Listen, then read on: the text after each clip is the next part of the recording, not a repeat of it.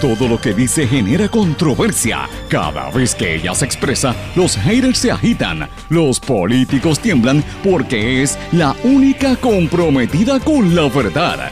Periodista, bloguera, relacionista licenciada, analista de la noticia, escritora y le dicen la provocadora en las redes sociales. Y ahora comienza en blanco y negro con Sandra Rodríguez Coto. Clima de tensión que se vive en Puerto Rico por protestas violentas y por movidas de las autoridades que anticipan muchos cambios. ¿Vendrán arrestos en estos días? Hoy también hablamos de eso y hablamos del empleo con la economista Marta Quiñones. Bienvenidos a su programa en blanco y negro con Sandra para hoy martes 27 de julio del 2021. Les saluda Sandra Rodríguez Coto. Hoy hablamos de la crisis laboral y el desempleo con la economista Marta Quiñones. Vienen arrestos federales. Hablamos de lo que pide la secretaria de la gobernación, lo que está ocurriendo en Rincón, lo que está pasando con los cabilderos por la estadidad y el anuncio que va a hacer en breve doña Miriam Ramírez de Ferrer, el nuevo presidente de la Universidad de Puerto Rico, el repunte que el COVID y muchos temas locales e internacionales aquí en su programa en blanco y negro con Sandra. Este es un programa independiente sindicalizado que se transmite a través de todo Puerto Rico en una serie de emisoras que son las más fuertes en sus regiones. Estas son Radio Grito 1200 AM en Lares, 93.3 FM en Aguadilla, X61 que es el 610 AM 94.3 FM Patillas, Guayama, toda la región del sur, este y el este del país. Cadena WIAC, que la componen las emisoras WIAC 930 AM Cabo Roma, Mayagüez, WISA WISA 1390 desde Isabela y WIAC 740 desde la zona metropolitana. También nos sintonizan por WLRP 1460 AM Radio Raíces, La Voz del Pepino en San Sebastián. Nos pueden escuchar en podcast una vez esta, este programa termine y salimos del aire y nos pueden contactar a través de todas las redes sociales o en el correo electrónico en blanco y negro con sandra arroba gmail.com. Vamos de lleno con los temas para el día de hoy. En blanco y negro con Sandra Rodríguez Coto. Mis amigos, bienvenidos a su programa en blanco y negro con Sandra. Muy buenas tardes a todos los que están en sintonía. Buen provecho si ya almorzaron o están en ese proceso. Yo sé que mucha gente está de vacaciones, están en las playas, están eh, tomándose un, break en esta semana, que es la última semana prácticamente del mes.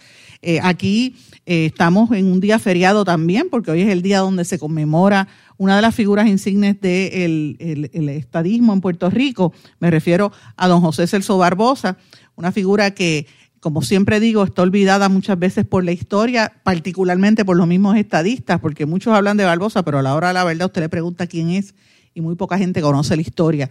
Y a mí siempre me gusta comenzar en días así recordando estas figuras porque es importante que nosotros recordemos y entendamos y aprendamos todos los días de quiénes son los que fundaron este pueblo de Puerto Rico que tenemos hoy en día. ¿Cómo es que este país es así quiénes eran los, padres fundadores, por decirlo, de, nuestro país, en todas las vertientes políticas e ideológicas y también culturales, porque a mí también me gusta destacar eso.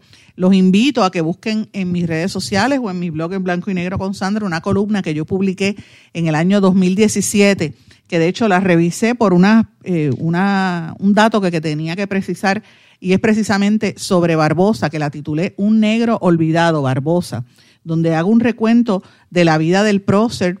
De, y, digo lo mismo, que la mayoría de los PNP están más pendientes en, aquel momento a la contienda que había entre Ángel Pérez y Carmelo Ríos en Guaynabo y se olvidaban de quién era eh, eh, ¿verdad? Barbosa, quien yo decía que era un supuesto prócer, porque la, misma gente dice, bueno, él es un prócer, pero, pero la hora la verdad nadie sabe quién es él y yo lo consideraba el, y lo considero una figura olvidada, una figura desconocida para mucha gente que se, no, no, tiene realmente un conocimiento real de quién era él, cuál era su historia, eh, qué hizo él por Puerto Rico. Y a mí me parece que es importante que esto sepa eh, y que esto se sepa, ¿verdad? Porque eh, Barbosa, así como fue Betances, nuestro, el padre de la patria puertorriqueña se llama Ramón Emeterio Betances, y también eh, así como fue don Pedro Albizus Campos, líder indiscutible de la lucha y de, la dignidad ante el imperio norteamericano. Eh, Ramos Antonini en la creación de idearios políticos, eh, también José Campeche, nuestro primer gran artista plástico, ¿verdad? Cordero, el primer gran maestro, y antes de Cordero, Celestina Cordero, su hermana, ¿verdad? Y así sucesivamente hasta llegar al deporte como, como un Roberto Clemente, a la medicina moderna como la doctora Ana Judith Román, que es neuróloga, y en todas las facetas de la vida hay que celebrar a los afrodescendientes como lo fue Barbosa. Sea usted o no estadista, usted tiene que reconocer estas figuras históricas y yo lo invito a que las conozcan para que sepa quién es su país, ¿verdad? Y, me parece a mí que incluso en la Semana de la Prensa, estamos en la Semana de la Prensa y muchas veces, muchas veces ni siquiera hablamos de estos temas. Eh, desconocen muchos periodistas incluso la historia eh, y siempre me gusta destacar que Barbosa no fundó el primer periódico bilingüe. Yo creía que era el primero y lo digo públicamente, fue un error que cometí. Este, este error me lo señaló mi querido amigo dramaturgo e historiador del periodismo también, porque ha escrito mucho sobre la historia del periodismo, el amigo Roberto Ramos Perea, que el primer periódico bilingüe no fue necesariamente el tiempo, hubo otros anteriores, pero eh, José Celso Barbosa fundó en el año 1909 Cinco años después de que se había fundado la Universidad de Puerto Rico, Barbosa fundó el primer periódico bilingüe en Puerto Rico, se llamaba El Tiempo. Entonces, eh, yo lo destaco porque Barbosa es una figura que debe ser recordada y ahora que se está hablando, ¿verdad?, de, de la, de reconocer las aportaciones de los afrodescendientes. Por eso es que he mencionado todos estos nombres, porque en todas las facetas de nuestra historia, en todas las ideales políticos, parte de los fundadores fueron personas afrodescendientes, fueron negros, y eso es un aspecto que no se quiere hablar porque Puerto Rico es un país profundamente racista. Incluso al interior de los, de los, del mismo PNP pasa en todo, en el independentismo igual, los populares igual, pero en este caso, como estamos hablando hoy de esta figura, es importante rescatarlo y destacarlo, porque muchas figuras y mucha gente en la política lo recuerda el día de hoy, dice Barbosa, el padre de la estadidad, pero no recuerda el rol que pasó eh, y todo lo que sufrió siendo estadista, siendo negro, porque era un hombre negro, en una época donde apenas unos años antes se había prácticamente abolido la esclavitud, ¿verdad? Así que todavía era muy patente el discrimen y fue un hombre grande, un día, él nace un día como hoy, en el año 1857, en Bayamón. Fue el primer puertorriqueño negro en asistir al prestigioso seminario jesuita de Puerto Rico. O sea, estamos hablando de una figura eh, importante. Eh, también tengo que mencionar que él fue cooperativista, que colaboró con eh, Santiago Andrade en la fundación de una de las primeras cooperativas del país. también se habla de que él había no, no le reconocieron un título porque no se había graduado en aquel momento de una universidad europea. Él había estado estudiando en Estados Unidos. Cuando regresó a Puerto Rico a instalar su, su práctica médica, pues no le quisieron reconocer el, título, porque recuerden que en aquel momento todavía Puerto Rico era una colonia eh, española. Eh, él había él había asistido al prestigioso seminario jesuita de Puerto Rico después de graduarse y fue a la Universidad de Michigan, donde se graduó de médico en el año 1880. Así que qué cosa más increíble, siendo negro se convirtió en médico a, tan solo siete años de que en Puerto Rico se aboliera la esclavitud. En, la, la, abolición de la esclavitud fue en el año 1873 y a los eh, prácticamente siete años ya él era médico. Fíjense las cosas interesantes en la vida de esta figura histórica. Eh, fue cooperativista, como les dije, comenzó en el Partido Autónomo con Román Valdoriotti de Castro, pero después se separó y fundó el Partido Republicano en el 1899. Fue exactamente un año después de la invasión americana a Puerto Rico de la cual fue parte o pretexto de la guerra hispanoamericana, todo el mundo debe saber eso, ¿verdad? El Partido Republicano defendía y al día de hoy continúa defendiendo la estadidad y por eso es que a Barbosa se le, se le considera el padre del movimiento estadista. Así que yo le menciono esto porque yo me niego a aceptar que, que, se siga hablando todo el tiempo, ¿verdad?, de, de, de, lo que es el racismo. Mi queridísima amiga y mentora, que en paz descanse, la periodista Enis Rute Gómez, eh, que por muchos años fue periodista en el San Juan Star, eh, cuando vio esa columna que yo escribí en el año 2017, me, me, recordó que ya era amiga de doña Pilar, la hija de Celso Barbosa. Doña Pilar era una profesora de historia de la Universidad de Puerto Rico que había nacido precisamente un 4 de julio y ella le decía a Enis Rute que ella se sentía triste por el trato que algunos estadistas le daban a la figura de su padre y que en Isrutel entrevistó en una serie de historias que se llamaba, en el San Juan Star las publicó Hints of History, o sea, eh, ¿verdad? Piezas o, eh, señales de, historia, ¿verdad? O, eh, apuntes de historia, por decirlo así, sería la, la, traducción que por lo general utilizan en el periódico. Y en la historia que ella hizo tenía ilustraciones hechas publicadas en el San Juan Star por el maestro Antonio Martorell. Así que me estuvo interesante este, este dato y lo quería compartir con ustedes precisamente por eso. Hoy alguna gente va a recordar esta figura histórica y la mayoría de la gente pues no ni siquiera sabrá quién es. Y yo siempre me detengo a hablar de estas figuras porque me parece que es importante que, lo conozcamos. Eh, usted podrá favorecer o, diferir de ellos, pero es importante que lo sepa. En, en esa columna que yo publiqué, que la compartí en mis redes sociales, no hablo del rol que tuvo Barbosa en incitar a las turbas republicanas, qué, participación tuvo en eso, que es un aspecto importante también del cual se debe hablar. Así que los invito a ustedes a que busquen esa información y se orienten, ¿verdad?, sobre nuestras figuras. Pero lo traigo hoy en un momento donde precisamente cuando termine este programa, posiblemente cerca de las 2 de la tarde, una patriota norteamericana, estadounidense puertorriqueña o puertorriqueña estadounidense, como usted le quiera llamar, la amiga doña Miriam Ramírez de Ferrer también va a tener un evento que decidió hacerlo hoy precisamente por ser el día de, Barbosa, donde ella va a presentar la delegación patriota republicana de sus delegados en Washington. Eh, y esto es interesante porque esa delegación va a viajar a Washington para abogar por los derechos de los puertorriqueños y por abogar, para abogar por la estadidad. Ella le llama la delegación patriótica republicana. Eh, que va a ser una representación paralela a los seis delegados congresionales que también se supone que estén para eso. Vuelve doña Miriam Ramírez de Ferrer a demostrar la locura que hay y la botarata de dinero que tiene el Partido Nuevo Progresista, que hacen este absurdo de gastar casi más de un millón de dólares en unos cabilderos por la estadidad, muchos de los cuales ni siquiera saben hablar inglés, algunos de los cuales tienen un dudoso pasado, y me refiero a este, la ínsula Torres, la señora Torres, que tiene un pasado bastante nefasto, que en algún momento me imagino que eso saldrá, y obviamente el rol del ex gobernante votado por el pueblo, Ricardo Rosello. O sea, toda esa gente se va a gastar más de un millón de pesos por hacer cabildero, cabildeo por la estadía, cuando doña Miriam va a tener la presentación de gente que lo hace como lo está haciendo ella por casi 40 años, sin, de su propio pecunio, sin tener que gastar dinero del pueblo de Puerto Rico para promover un ideal. Y eso es lo que yo creo que se tiene que estar haciendo. Y usted sea estadista o no lo sea, no gaste dinero del pueblo cuando aquí hay tanta necesidad. ¿Sabe? Yo, para mí, a mí me ofende en, mi, en lo más fuero de mi, en lo más eh, interno de mi, de mi corazón, en el fuero interno mío, saber que en Puerto Rico, en el área de Guánica, todavía hay gente viviendo en casas que son cajones de madera con techos de toldos azules porque no, no han llegado todavía al día de hoy las ayudas. Gente que la está pasando muy mal, muchos viejos abandonados en este país que a veces no tienen ni para comer, por más fondos supuestamente que hayan llegado, aquí pasan, aquí hay gente pasando necesidad. A mí me ofende que en Puerto Rico haya 3.000 personas sin hogar. Y, y, muchos de ellos son jóvenes, algunos familias también, que se pasan deambulando porque no consiguen dónde vivir. Me ofende que mientras estemos viendo eso, se gaste más de un millón de pesos en una gente para darle un salario por la estadidad. Mire, si usted cree en la estadidad, tenga dignidad y vaya a hacerlo solo, vaya a hacerlo de su dinero o recaude dinero del sector privado.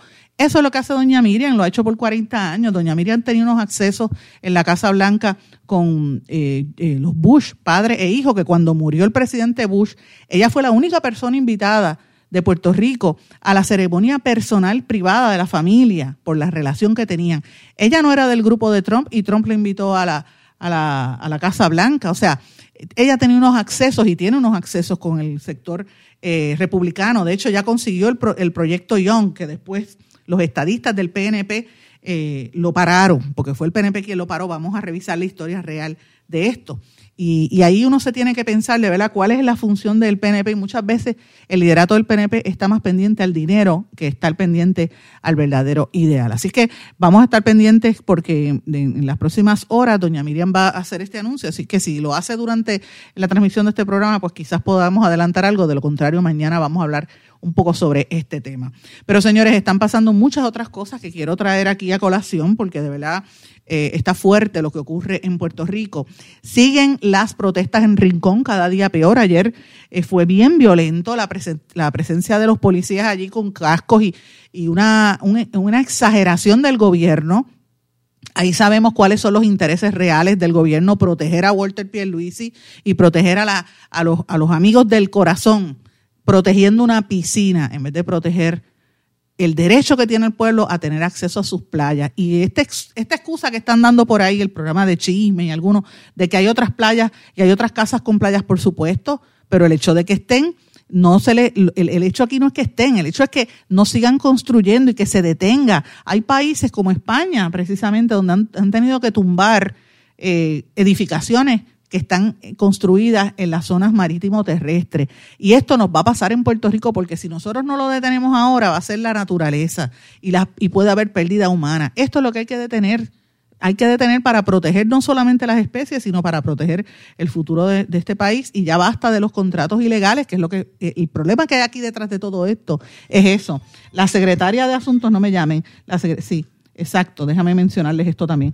Eh, es que me están dando un dato que quiero mencionar lo que es importante. La secretaria de, la gobernación, Noelia González García, admitió que se ha estado comunicando con el secretario del Departamento de Recursos Naturales, Rafael Machargo, sobre lo que está pasando allí en esa zona y pidió que, que, actúen, pero evidentemente tienen allí la policía. Eh, hay que mirar porque me parece a mí que hay una serie de violaciones. La Unión Americana de Libertades Civiles, la ACLU, denunció que están incumpliendo con la reforma de la policía. Ayer ver esos visuales de la mujer policía arrastrando a la muchacha por el pelo. Esa mujer policía, ya hemos buscado información que, recibimos de que tiene un historial de agresiones. Eh, eh, no, no, es la primera vez que tiene este historial. De hecho, se le ha hecho hasta una imputación de haber tenido eh, agresión eh, marital con su esposo. Ella agredió al marido, esta mujer policía, la que le aló el pelo a la muchacha. Así que, eh, y en los visuales era evidente la, agresividad que se está viendo allí. Amnistía Internacional está preocupada sobre ese amplio despliegue policíaco en la playa de Rincón.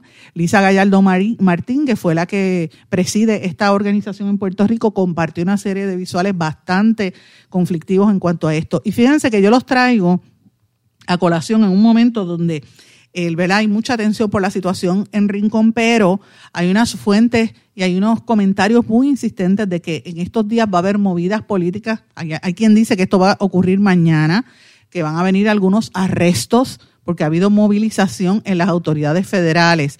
Eh, y a mí me parece por lo que yo he estado escuchando en las últimas semanas, que esto se vincula a la ex secretaria de Recursos Naturales, Tania Vázquez. Ustedes recordarán que en este programa nosotros denunciamos y nosotros dimos a conocer una serie de irregularidades muy fuertes en las ejecuciones de trabajo y ¿verdad? lo que estaba haciendo sobre todo con los permisos que otorgaba Tania Vázquez.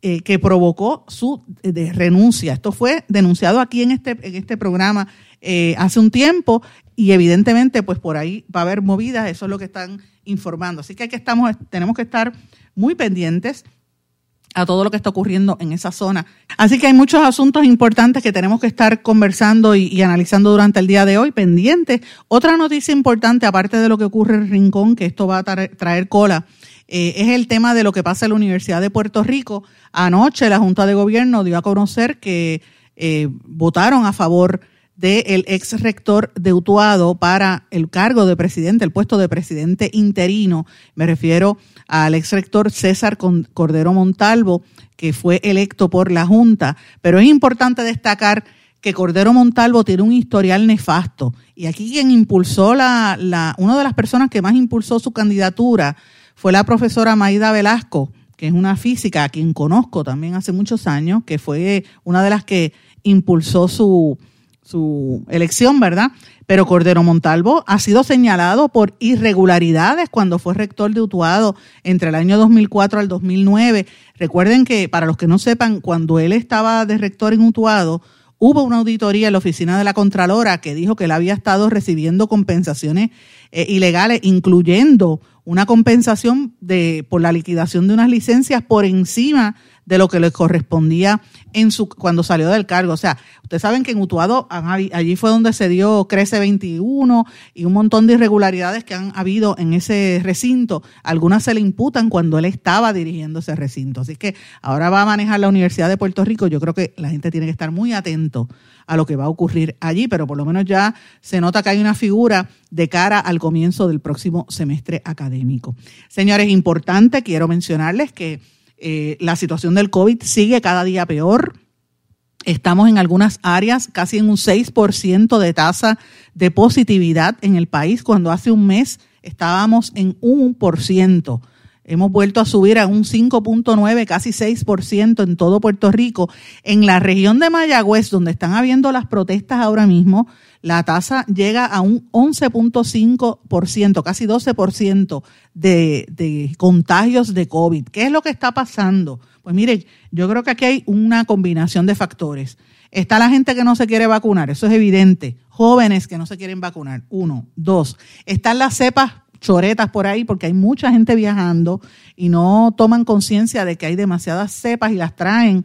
Y puede ser que tú estés vacunado y se te traes la enfermedad y, a, a, ti no te pasa nada o te da un catarrito, pero vas y tumbas a otra persona y lo afectas. Y número tres, que el gobierno no está haciendo el trabajo y están ocultando los datos. Y esto es evidente porque no están haciendo las pruebas necesarias para que la gente para que, para que la gente sepa cuánto de verdad está pasando. El gobernador ha dicho que tienen, ¿verdad? Hizo un llamado de alerta, el secretario de Justicia también, que ellos no quieren tener que volver a cerrar. Pero si esto sigue como va, aquí van a tener que volver a imponer eh, medidas restrictivas, órdenes ejecutivas, porque evidentemente esto está saliéndose de control. Mire, usted protéjase, use mascarillas, recuerde que esto está fuerte. Para que usted tenga una idea, ya le dije la situación, ¿verdad? Eh, es importante que la gente empiece a vacunarse. Hay Bonito, por ejemplo, el pueblo de Ay Bonito, que yo sé que mucha gente me escucha por allá, ya casi tiene un, casi un 98% de la población está vacunada. Después de Ay Bonito, Villalba, Calley, San Sebastián, son donde más personas han, han vacunado. Bayamón, por ejemplo, casi un 63% de las personas se han vacunado. Sin embargo, donde menos vacunación hay todavía, por ejemplo, en Loíza, que es un municipio donde a mí me consta que la alcaldesa ha estado haciendo esfuerzo por vacunarse, pues mira, todavía hay un por ciento grande de la población que no se han vacunado. Peñuelas es otro, Añasco, solamente tiene un 37% de vacunados y Nahuabo un 38%. Cataño también, fíjese, el alcalde en vez de estar gastando en, en contratos y en guaguas lujosas y en comprarse ropa que no sé de dónde tiene el dinero, ¿verdad? Porque el salario de un alcalde no da para tanto eh, pero gastando cuatro mil pesos en un par de zapatos es una cosa interesante. Eh, ese alcalde, en vez de estar pendiente a, eso, debería estar pendiente a que la gente no se, no se está vacunando en su municipio, que Cataño tiene casi un 33% de personas solamente vacunadas. Imposible, imposible vivir así. Mientras tanto, la epidemióloga Yonaika Plaza reiteró que el Departamento de Salud estaba limitando la información, no está dando la información desde hace más de un mes y que no hay un, sistema de rastreo coherente. O sea, estamos a, a, la ciega. Si usted le añade a esto el cambio que se hizo en el dashboard, donde se eliminan informaciones que yo, yo estoy denunciando desde la semana pasada, estamos en récord. Usted, vamos a hacer la lista. Escuche esto primero aquí en este programa y usted va a ver que dentro de dos o tres semanas es más, dos o tres días usted lo va a oír en otros medios y se cree que sale allá. No, no, usted lo oyó primero aquí. Y nosotros venimos denunciando hace tiempo que aquí hay un problema con las estadísticas. Ese cambio en el dashboard fomenta la desinformación. Están tapando información que le dan un dato a John Hopkins, otro dato al CDC y otro dato al pueblo de Puerto Rico. ¿Qué es lo que está pasando con el secretario Mellado? Eso hay que contestarlo. El secretario dice que no está ocultando nada, pero es inaceptable que la información sea tan mala en un momento donde estamos en una pandemia. Y hay dinero para eso porque han gastado por lo menos 14.9 millones de dólares en un contrato con la compañía Voces, que son los que han estado eh, vacunando con la Guardia Nacional, que por cierto, Guardia Nacional, ¿qué ha pasado con las gomas? Que yo no he visto recogido, como dijeron, tanto show, ¿qué ha pasado con las gomas? Eh, me imagino que tiene que haber una rendición de cuentas en cuanto a esto también, porque las gomas promueven el criadero de mosquitos y ahí también hay una, una situación con el dengue bastante fuerte. Señores, ayer lo habíamos anticipado, el conflicto obrero patronal que mantiene eh, eh, al, al, área del transporte sigue. Por un lado, los, los camioneros se reservan el derecho de volver al paro y todavía eh, hay situaciones con esto del paro. Ayer hubo un rumor muy fuerte desde tempranas horas en la mañana de que iba a volver otro paro. Y, pero, pero además de eso también hay un conflicto obrero patronal en la empresa Luis Ayala Colón, que opera en el muelle de San Juan, y la Unión de Trabajadores de los Muelles, International Long Horsemen Association, que tienen desde el sábado más de un 25% de mercancía varada y ahí hay productos farmacéuticos, hay alimentos perecederos, cosas que no están transmitiendo, eh, ¿verdad? transportando. Y ahí hay un problema para el país porque evidentemente pues estamos viendo eh, pues ese problema laboral, pues eh, lo que hace es que la gente no, reciba los, los productos a tiempo, así que usted tiene que estar atento a esta situación. A mí me preocupa lo del paro de los camioneros, porque Antonio Medina, que recordemos Antonio Medina, su rol en la Junta, en, el gobierno de Puerto Rico, su participación con Bacó y en el proceso cuando se, se compró que el, aquellos terrenos que se regalaron prácticamente los antiguos propiedades que eran del Banco de Fomento. Eh, me parece a mí que ahora, con esa actitud de arrogancia que él se expresa como miembro de la Junta de Control Fiscal, eh, me parece que es bastante serio eh, lo que estamos viendo ante nuestros ojos y esto pique y se extiende. La, cuestión de las tarifas de los camioneros no se va a quedar así. lo veo muy, muy serio, mis amigos. Así que tenemos que estar pendientes. Como estamos en una época de huracanes, ¿verdad? El temporada de huracanes, usted tiene que estar preparado. Guarde gasolina, haga la compra, no lo deje todo a última hora, porque de momento pasa, eh, van otra vez a, paro y entonces usted va a tener que estar corriendo y va a tener que hacer las largas filas, como vimos la semana pasada en muchas gasolineras. Evítese eso, haga las cosas con tiempo, prepárese porque estamos en temporada de huracanes. Voy a una pausa, regreso con la economista Marta Quiñones. Regresamos enseguida. No se retiren, el análisis y la controversia continúa en breve, en blanco y negro, con Sandra Rodríguez Coto.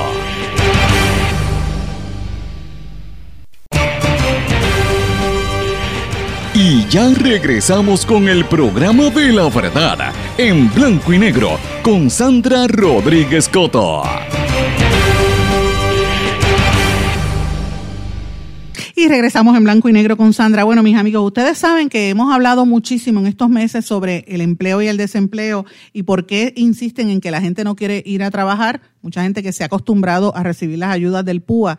Eh, a mí me molesta que le llamen vagos cuando no es correcto. Mucha gente es que ha visto una opción para crear su propio negocio o que por primera vez recibe algún fondo y dice, mira, no me tengo que matar en un part-time donde me pagan a 7.25 la hora. Ese es parte del problema porque los patronos, y lo hemos dicho aquí, ya lo está incluso eh, anticipando la prensa norteamericana, ya lo está viendo, es una tendencia, señores, lo que hemos estado denunciando aquí, y es que el, el empleado está buscando unas mejores condiciones de vida, no es solamente el salario. Salario muy bajo no te permite vivir. Tienes que tener dos y tres trabajos para poder sobrevivir, ¿verdad? 7.25 la hora no hay quien viva con esto. Pero el empleado está buscando otras opciones. Así que vamos a continuar nuestra conversación con la economista y catedrática de la Universidad de Puerto Rico, Marta Quiñones. Y hoy vamos a conversar precisamente sobre el tema del empleo y del desempleo porque la gente no necesita trabajar. Regularmente, cuando la gente va a esta gente ahí de trabajo, se sacrifica por 7.25 la hora. O sea, la gente está disponible para trabajar. Pero los patrones no están ofreciendo un tiempo completo, están ofreciendo 10 horas, 15 horas. ¿Por qué? Porque si tú le ofreces 10 horas, no le tienes que pagar ninguno de los beneficios laborales al trabajador. Si, si tú le ofreces más de esas horas, por lo menos 20 horas, el trabajador va acumulando una serie de beneficios que las leyes laborales que no han eliminado todavía en Puerto Rico le aplican, como por ejemplo, con 20 horas de trabajo le tienes que pagar un bono de Navidad. Con 10 horas de trabajo no tienes que pagar el bono de Navidad. Entonces, esas cosas no se dicen. Entonces, la gente cuando va a evaluar, si te van a ofrecer un trabajo semanal de 10 horas, tú te vas a ganar mensualmente 289 dólares. Con 289 dólares a ti no te da para pagar nada ni siquiera la gasolina para ir a trabajar. Y los costos en Puerto Rico, aproximadamente una persona siendo bien económica, tendría como 1.300 dólares de costos de vida en Puerto Rico. Y eso es una persona sola, no una persona que tenga hijos. Y, no tiene ni siquiera derecho a tener un gatito ni un perrito, porque si se enferma, pues no, lo puede llevar el médico. O sea que eso es una persona sola, gastaría aproximadamente 1.300 dólares. Con un empleo de 7.25 a tiempo completo, que son 40 horas semanales, ¿verdad? esa persona ganaría mensualmente este, 1.259 por ahí aproximadamente, o 56, dependiendo de, de si te pagan, si te dan 40 exactas, ¿verdad? Así que con 1.256 a ti no te da tanto ni siquiera para cubrir los gastos de vida. Pero mucha gente está dispuesta a trabajar por eso y en Puerto mucha gente trabajando con eso y hasta con menos. Porque cuando, por ejemplo, yo miraba las propuestas de trabajo que estaban tirando la Universidad de Puerto Rico, donde yo trabajo, gente que tiene sindicatos, estoy hablando del consejo, le pagan 1.184. ¿eh? Eso, es menos del salario mínimo. ¿eh? Entonces, esa persona tiene que sobrevivir con eso. Lo que pasa es que antes la gente negociaba algunos otros beneficios y eso, y eso compensaba. Ahora no tenemos derecho a negociar. Entonces, te estoy diciendo estos 725 como la como que da para vivir, pues no te da para vivir. Y si, te lo, si lo que te dan es un part-time, pues entonces te están condenando a vivir todo el tiempo de part-time. Es importante entender que cuando se creó la ley de, de, salario mínimo en Estados Unidos es para la gente, era para darle un, un salario de subsistencia a las personas que no tenían destreza. Y eso es bien importante, las personas que no tenían destreza.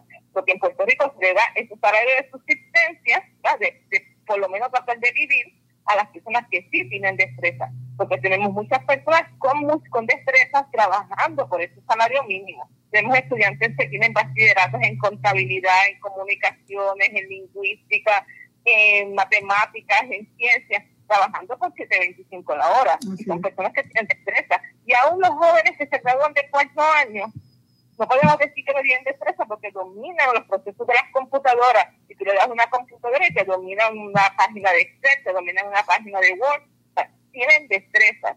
Lo que pasa es que nosotros queremos tratarlos como esclavos. Ahí diste, diste en el clavo, que ese es el tema que yo había estado esbozando, porque yo decía, bueno, si quieren mantener a la población puertorriqueña como si, como si fuera esclavo, tú escuchas el, el discurso de, ¿verdad? de los empresarios y de sectores comerciales, cuando vino la pandemia, votaron a medio mundo, los restaurantes votaron a mucha gente, porque evidentemente cerraron y, pues fue un golpe a la economía, eso no se puede eliminar, no se puede descartar. Pero entonces ahora quieren volver a, a que regresen. Esa gente estuvo cogiendo fondos y todavía muchos están recibiendo los fondos del PUA, algunos montaron sus negocios. Aquí los carros, eh, por ejemplo, los vehículos de como tipo pick-ups se están vendiendo mucho porque la gente la ha comprado para hacer negocio propio. Entonces no quieren regresar. Entonces ahora se quejan de que hacen una feria de empleo y van 6 mil personas eh, de, para 6 mil eh, puestos y solamente van 600. Es un fracaso. Entonces la pregunta que yo te quería hacer al respecto es, si toda esta situación que estamos viendo, por ejemplo, la situación en Rincón, lo mismo de Luma, el paro de camioneros, si esto es parte de un esquema para manipular y desviar la atención de la gente es parte de un esquema, pero voy a ver un momentito lo de Rincón. Lo de Rincón hoy se destapa y lo vi en una página en Facebook. ¿Quiénes son los dueños de los apartamentos? Y resulta que la familia de José yo, de José yo, de, de, de, son dueños de ese apartamento. Y muchos de los nombres que aparecen ahí son las élites de poder económico también en Puerto Rico. O sea, son gente de mucho poder económico que está manejando este asunto. Así que esta gente está desviando las leyes y para desviar la atención también de que no tocará al gobernador, por eso está fuera del país, además de que no, está gobernando, pero parte, parte de, la, de la discusión no se está llevando, pero ¿quiénes son los que están ahí? ¿Por qué hay que, hay que tener una piscina frente al mar? ¿Y por qué esa gente tuvo permiso para construir eso ahí? Entonces, ahí hay unos esquemas que la representante Nogales está investigando de una serie de personajes corruptos en diferentes agencias de gobierno, que ella, pues, si le da su espacio, pues ella lo explica perfectamente, ¿no? Pero es parte de muchos esquemas que hay ahí. La protesta básicamente la gente la está haciendo para defender nuestras playas y eso está muy bien, pero después de eso no quieren, no quieren sacar los demás. Pues fíjate que la prensa no ha sacado eso de quiénes son los que viven ahí. Bueno, yo, yo lo saqué, déjame clarificar esto, yo sí lo saqué, a los amigos que están sintonizando pueden buscar en mi podcast el programa de ayer, yo leí nombre por nombre, porque yo me metí al catastro del crimen y busqué la información y después vi que la noticia la publicó el, unos eh, arquitectos y después se, se, regó la página, pero yo quería corroborar, porque busqué una información adicional y en, entre los dueños de apartamentos allí está eh, Walter ah, eh, Pierluisi, que ha sido un recaudador del Partido Nuevo Progresista, primo hermano del gobernador, fue miembro de su comité de transición, es parte del Inner Circle del gobernador desde que era eh, comisionado residente. Y hay más información que estoy recibiendo de amistades y de gente que me escribe a través de las redes sobre él. Y hay también en ese apartamento está el otro primo Urrutia del gobernador. O sea que, que están protegiendo a, los que están residiendo allí. Y quería eh, mencionarte, eh, pregunto, Marta, para la gente que está mirando desde afuera, esto es parte de un proceso para convertir a Puerto Rico en una isla sin puertorriqueños, como decían en el chat.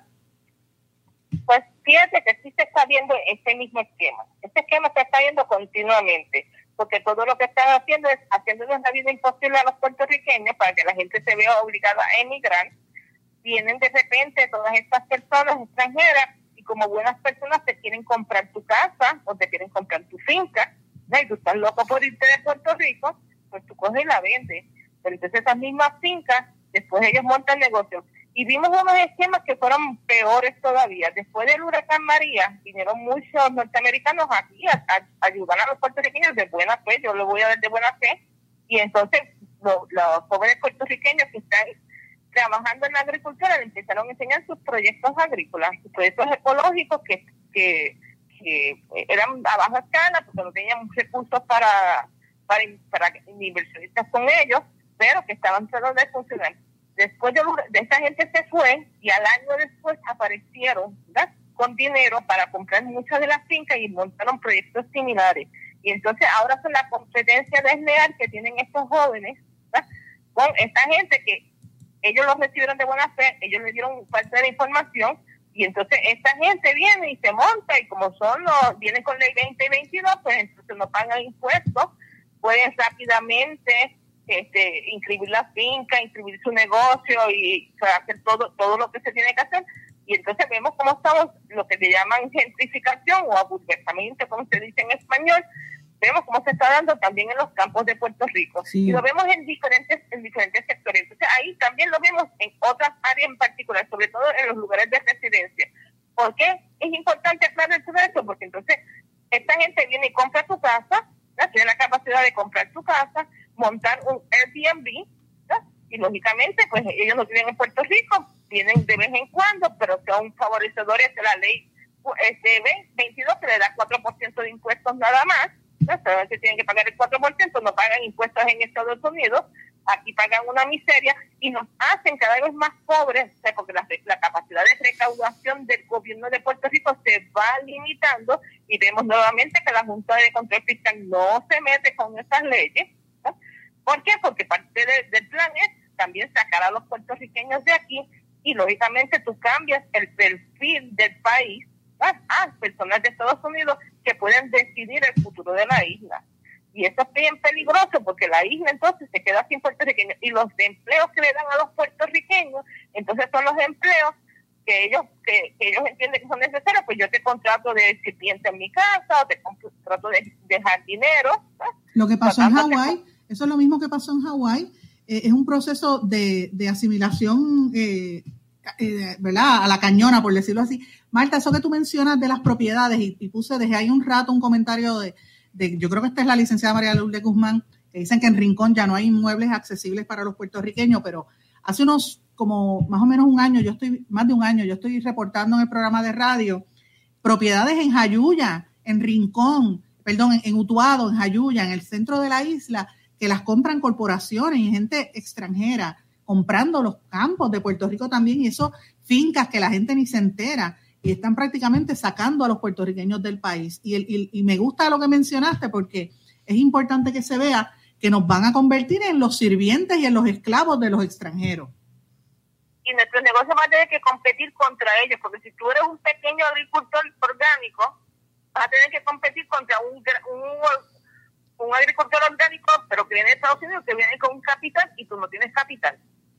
Y empiezan entonces a desplazarte que ahorita sí era que mucha gente está poniendo los negocios de food truck, Pero el problema es que esto también es desviándote para, para este tipo de actividades que no que estén mal, ¿verdad?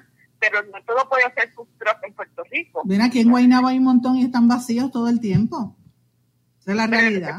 Si la gente no puede oficiar, lo que es que esa no debe ser la alternativa. La alternativa es que tú puedas montar también tu restaurante si quieres montar un restaurante pero ¿quiénes están montando restaurantes en Puerto Rico? Pues la gente que viene con capital de afuera. Y entonces lo, lo peor de todo esto es que paga, ellos, esa gente no paga casi impuestos y nosotros tenemos que pagar 30% de impuestos, un monte, tenemos que pagar todo lo demás y, cada vez este, los costos, los costos de este negocio se hacen más caros, pero para el puertorriqueño, no para el que viene de afuera, porque cuando tú pagas más que 4% de impuestos, te da lo mismo si un te para la luz o no. Exacto.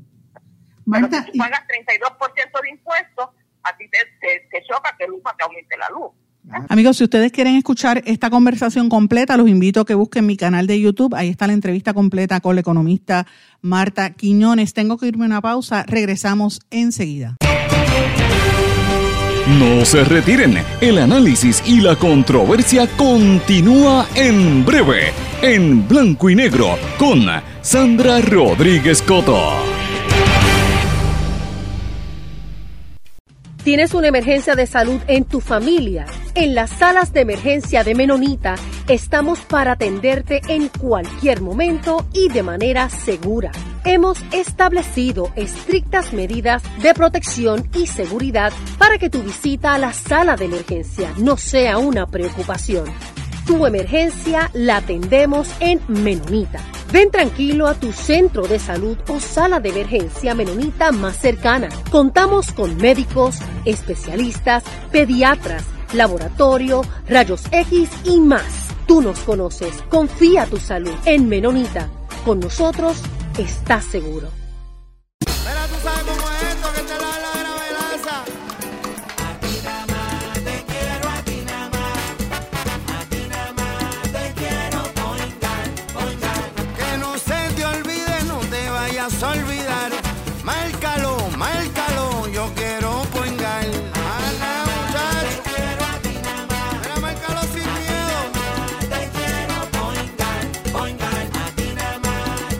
Yo quiero point guard. Quites el dolor de cabeza con sus obligaciones de contabilidad con los servicios que presta Villalba y Villalba Company. Directo, personal y con sensibilidad humana. Lo que se busca en un verdadero asesor de contabilidad para todo tipo de servicio de contabilidad, pago de IBU, pago de nómina, informes trimestrales y anuales y otros. Ofrecen servicio directo personalizado. Villalba y Villalba Company. Para orientaciones, su teléfono el 939-336-5774. 939-336 5774 Y ya regresamos con el programa de la verdad, en blanco y negro, con Sandra Rodríguez Coto. Regresamos a esta parte final de En Blanco y Negro con Sandra. Bueno, mis amigos, tengo varias noticias de lo que está ocurriendo en el resto del planeta y empiezo por los Estados Unidos. Señores, la situación del prejuicio y el discrimen hacia no, ya no es tanto a los negros, que siempre sucede, ¿verdad? Y a los latinos. También las agresiones hacia las personas de ascendencia asiática cada día están peor, eh, sobre todo en la ciudad de Nueva York, que uno se sorprendería porque la ciudad de Nueva York es una metrópolis donde hay gente de todas partes del planeta. ¿Cómo es posible que siga habiendo tantos incidentes de agresiones? Y, está destacando la prensa en los Estados Unidos que siguen habiendo casos. Eh, uno, ayer, por ejemplo, agredieron a una mujer en el barrio neoyorquino del Upper West Side, eh, en lo que la policía cataloga ya como un crimen de odio. Eh, esto fue una mujer de 26 años, estaba hablando con otra amiga en mandarín. Usted sabe que usted habla en el idioma que usted, de donde usted es. Y de momento una mujer la ve, una estadounidense, y le empezó a gritar, a decirle, habla maldita, habla, habla inglés. Si estás en Estados Unidos, habla inglés y le dijo, ¿crees que esto que yo estoy jugando? Te voy a dar una pela, lárgate de aquí mientras tenga oportunidad. Entonces ahí la agresora empezó a escupirle la cara a la mujer, le aló por los pelos y le cayó a, puños hasta que la policía la arrestó. Eh, nosotros hemos visto también una alta incidencia de ataques hacia las personas mayores en la ciudad de Nueva York, que esto es bien preocupante y muchas veces los ataques vienen perpetrados no solamente por gente blanca, sino también por gente de la raza negra y no pues no logra entender cuál es el problema que tienen en su mente, ¿verdad? Eh, para ser tan, tan racistas y tan prejuiciados. Aquí en Puerto Rico existe también el prejuicio, señores, y hay que erradicarlo. Aquí, aquí se comete mucho discrimen eh, contra la gente que es diferente. Pasa mucho con los asiáticos también. Eh, una vez que ha habido una serie de robos en los restaurantes chinos, por ejemplo, esto lo ha dicho el amigo José Lee Borges, el profesor que ha escrito el libro de Los chinos en Puerto Rico, es una eminencia en este tema, investigador. Eh, y él sí ha narrado mucho hacia la comunidad china, imagínense hacia los, eh, ¿verdad? los vietnamitas, que son los que tienen los negocios de salones de belleza y de uñas, pasa eso constantemente. Y, tenemos que buscar que las sociedades no sean tan racistas, porque hoy le tocan a ellos, mañana te puede tocar a ti. Hay que erradicar el racismo. Señores, me preocupa también una noticia que salió en los Estados Unidos, esto es de Colorado muere una niña de 10 años. Oigan esto, no fue por COVID, fue por la peste bubónica. La peste bubónica. ¿Usted sabe lo que es eso? La peste, que la gente recuerda eso en la historia de la Edad Media, en, Europa y en otras partes del planeta. Una niña de 10 años, residente en el condado La Plata, Colorado, Estados Unidos, falleció luego de haber contraído la peste bubónica, que es una infección causada por la bacteria Yernicia pestis. Esto lo dio a conocer el Departamento de Salud Pública y Medio Ambiente de ese estado.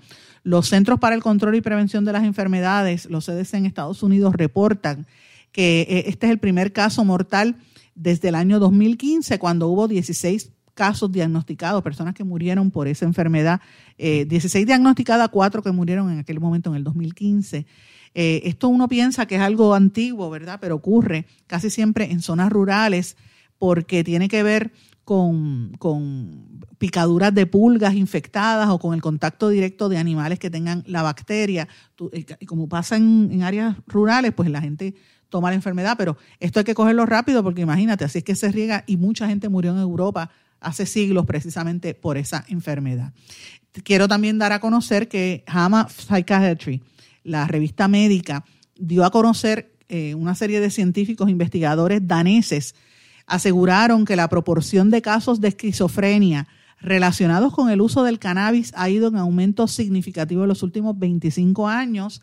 Dicen que la marihuana este, es lamentable que cobre cada vez más fama de ser inofensiva porque ellos están observando vínculos directos entre la marihuana, el cannabis y eh, eh, un aumento en los casos de esquizofrenia. Esto lo dio a conocer el, reportaje de, principios de mes. Los investigadores se basaron en datos del Registro Nacional de Salud de Dinamarca e incluyeron a todas las personas de 16 años o más que entre el año 1972 y el 31 de diciembre del, del año 2016 y en total el historial de más de 7.1 millones de personas las dividieron entre hombres y mujeres y determinó que sigue viéndose un aumento, se ve un aumento en, la, en, la, en el uso. Usted usa cannabis y hay una mayor incidencia de, de esquizofrenia, unos vínculos bastante fuertes eh, por el uso frecuente. La esquizofrenia es un trastorno mental crónico grave e incapacitante y puede incluir delirios, trastornos del pensamiento, alucinaciones. 20 millones de personas tienen esta enfermedad y el cannabis, para que usted sepa, se ha legalizado, aquí en Puerto Rico está legalizado a nivel medicinal y también se ha legalizado de manera recreativa en varios países como Canadá, como Georgia, eh, México, eh, Sudáfrica y Uruguay. Hay 19 estados de los Estados Unidos también que tienen el cannabis medicinal eh, ¿verdad? aprobado y decenas de millones de personas lo están consumiendo con regularidad. Aquí en Puerto Rico esto es un negocio redondo y yo pues todavía le tengo preocupación al tema. Todo el mundo habla, eh, la, todo el mundo habla de que, de que la epilepsia se controla con cannabis. La epilepsia se controla, mire, el cannabis, yo tengo mis, serias preocupaciones con el negocio del cannabis y cómo se reglamenta, que me vendan un, cannabis para tratar la epilepsia. Eh, una persona que no es médico ni que es farmacéutico, eso nos tiene que poner a pensar seriamente, ¿verdad? Yo sé que las drogas que venden en las farmacias son drogas, pero eh, y también hacen mucho daño, pero tienen por lo menos pasan por un proceso científico que debería, tú, tú, sabes cuáles son los efectos con este, pues mira lo que están haciendo estos estudios y la promoción es tan agresiva, ¿verdad? Eh, pro, pro, cannabis que uno casi no puede ni, ni siquiera disentir porque es un fanatismo casi religioso. Señores, hay otras noticias importantes también. Esto quería destacarlo.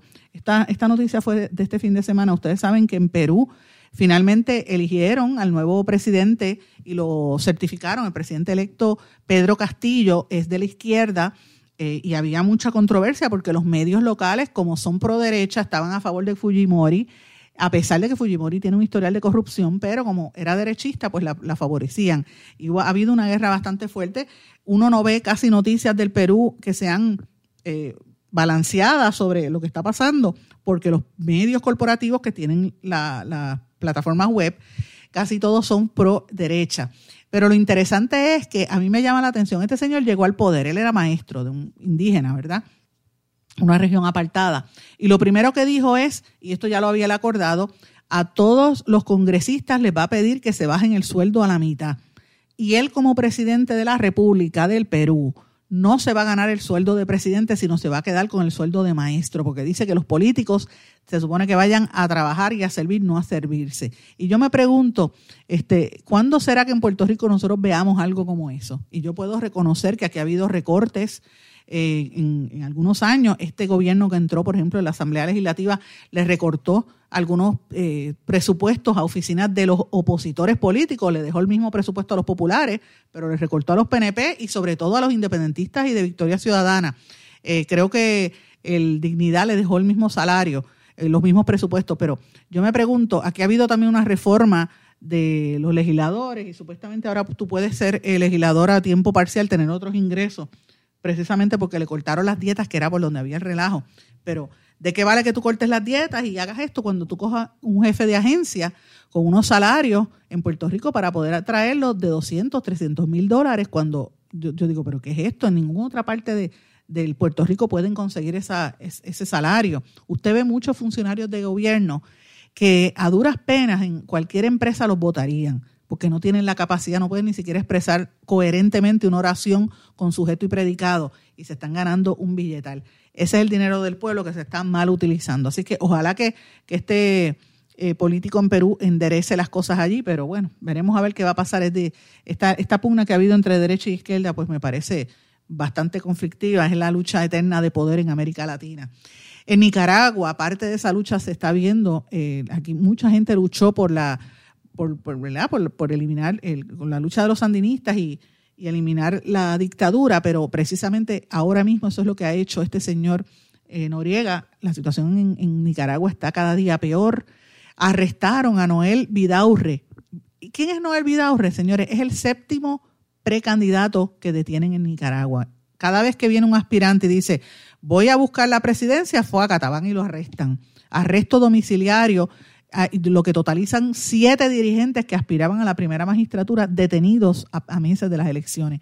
Además de él, han detenido a otros candidatos como Cristina, Cristiana Chamorro, Arturo Cruz, Félix Maradiaga, Miguel Moral, Juan Sebastián Chamorro, primo de Cristiana, que estaba retándola también, y Medardo Mairanera. Eh, lo que están diciendo también, aparte de, de los opositores políticos, a los periodistas, al comentarista Jaime Arellano, en este caso él está bajo, eh, es, como decir, un analista político, lo arrestan. Y los cargos que le ponen cada vez que viene alguien es que menoscaban la independencia, la soberanía, la autodeterminación e incitan a la intervención extranjera en el país. Esto es lo que dice el presidente Daniel Ortega. Y evidentemente, eh, según la ley, ¿verdad? Cualquier persona que esté bajo una investigación o un arresto no puede optar por cargos electivos. Entonces, Daniel Ortega lo que está haciendo con el con, esto es que básicamente eh, arresta a los que puedan ser opositores y entonces pues, al, estar arrestado tú no puedes aspirar y retarlo para tumbarlo. Él sigue como candidato único del, del Frente Sandinista de Liberación Nacional. Su esposa, como le llaman la loca, Rosa Murillo, es la vicepresidenta y siguen haciendo cosas este, terribles en el país, arrestando y matando gente, quedándose con los medios de comunicación. Nadie interviene en Nicaragua y la situación está fuera de control, incluyendo el tema del coronavirus por allá. Señores, en Colombia sigue la violencia bastante fuerte. ministro de Defensa colombiano dice que se llevaron a cabo 34 operaciones en 18 ciudades del país. Detuvieron a 134 miembros de lo que ellos le llaman la primera línea. La primera línea es una es un grupo de jóvenes que son los que se paran al frente de las protestas contra el gobierno y utilizan unos escudos hechos en fabricación casera y máscaras antigas. Eh, los han estado arrestando eh, y la cuestión de la violencia policial sigue muy fuerte, hay muchos muertos. Eh, las organizaciones de derechos humanos, la Comisión Interamericana de Derechos Humanos, las Naciones Unidas están pendientes a lo que ocurre allí. Señores, pendientes, sigue las lluvias torrenciales en Europa, muy fuertes, ahora fueron en Londres, en México también. El cambio climático se ve en todas esas zonas. Está muy fuerte esta situación.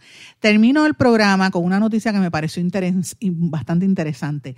¿Cuáles son los sitios web más visitados en el mundo? Ustedes saben que el uso de Internet es una constante que, que, tenemos que hacer precisamente por las compras, transacciones, buscar información y por entretenimiento es parte de lo que es el ecosistema digital eh, y es algo constante.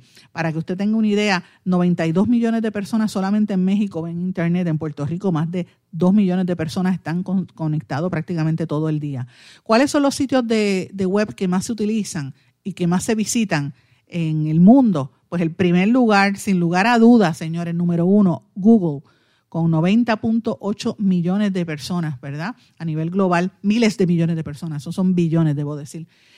Esas son las visitas, 90.9 billones, imagínate. En segundo lugar, YouTube, con 34.7 eh, mil millones de personas de visitas que visitan la página de YouTube para entretenimiento. Eso para que usted vea, ya no están viendo televisión ni están oyendo radio necesariamente, se conectan por YouTube. El tercer lugar más visitado, Facebook con 22.3 billones de visitas. Tercer lugar, Twitter, 6.8 billones de visitas. Cuarto lugar, el quinto lugar, perdón, Instagram con 6.2 billones. Luego viene, fíjense esto, Wikipedia, que es la donde uno busca información, 5.8 billones. Luego viene Baidu, que es una red social eh, de información. Yandexu, Yahoo, y luego otra serie de vídeos por ahí en adelante. Pero fíjense, sigue manteniéndose los gigantes. Google en primer lugar, eh, YouTube segundo, Facebook tercero. Interesante por demás. Mis amigos, tengo que terminar el programa, no tengo tiempo para más. Les agradezco su sintonía, pendiente a las próximas horas que va a haber noticias importantes en Puerto Rico. Será hasta mañana. ¿Se quedó con ganas de más? Busque a Sandra Rodríguez Coto en las redes sociales o acceda a en blanco y negro.blogspot.com porque a la hora de decir la verdad solo hay una persona en la cual se puede confiar. Sandra Rodríguez Coto en blanco y negro.